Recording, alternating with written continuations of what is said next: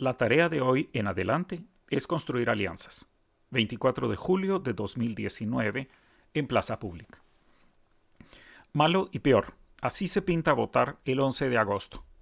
Pero no es porque un candidato sea absolutamente peor que el otro. Ambos son malos. Para la presidencia, Torres y Yamatei son candidatos perjudiciales de muchas formas, pero cada uno tiene cosas en las que es peor que su contrincante. Torres supera a Yamatei en ambición, supera incluso a Jimmy Morales en falta de escrúpulos para atropellar la justicia cuando le conviene. Yamatei rebasa a Torres, también a Morales, en el uso de la violencia ilegal, y muchas de sus propuestas son inútiles. Así que escoja, cicuta o arsénico, garrote vil o cia eléctrica. Refresquemos la memoria del inventario de malicia que nos trajo hasta acá con el resumen que presenta María Paulina Baena en La Puya.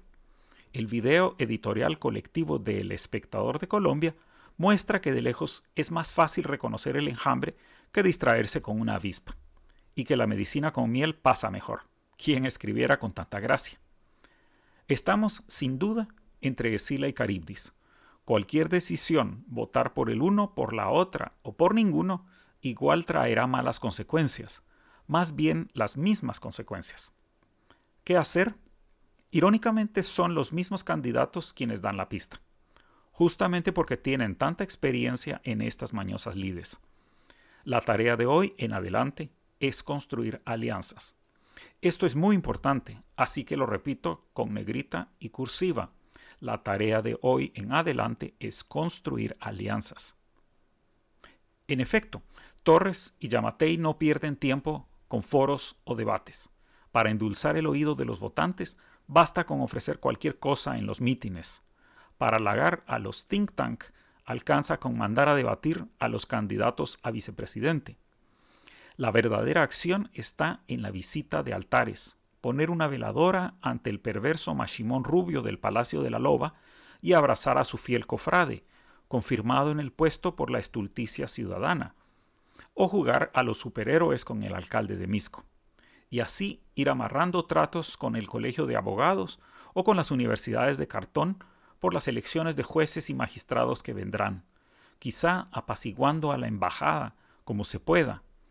¿Cuánto habrá costado y cuánto valdrá la petición de extradición de Mario Leal, otrora vicepresidenciable de la UNE, desencadenada solo cuando convenía por la siempre servicial fiscal general?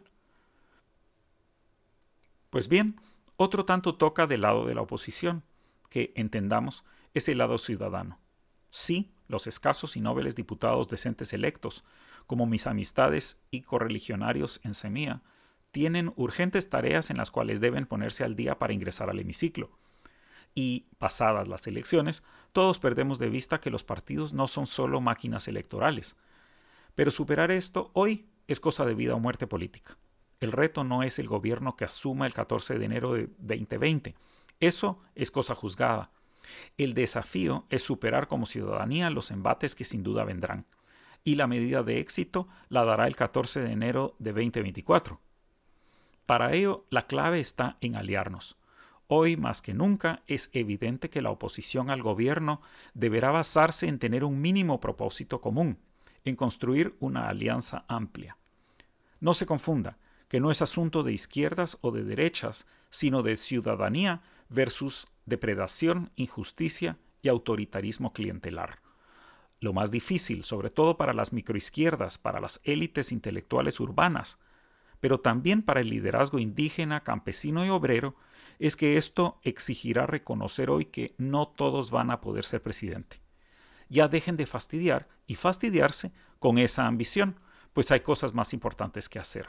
Si lo dudan, basta con preguntarle a Ninette Montenegro, que aprendió la lección de la forma más dolorosa, se quedó sin curul e incluso sin partido. El voto no se lo quitaron sus contrincantes, sino quienes debieron ser sus aliados.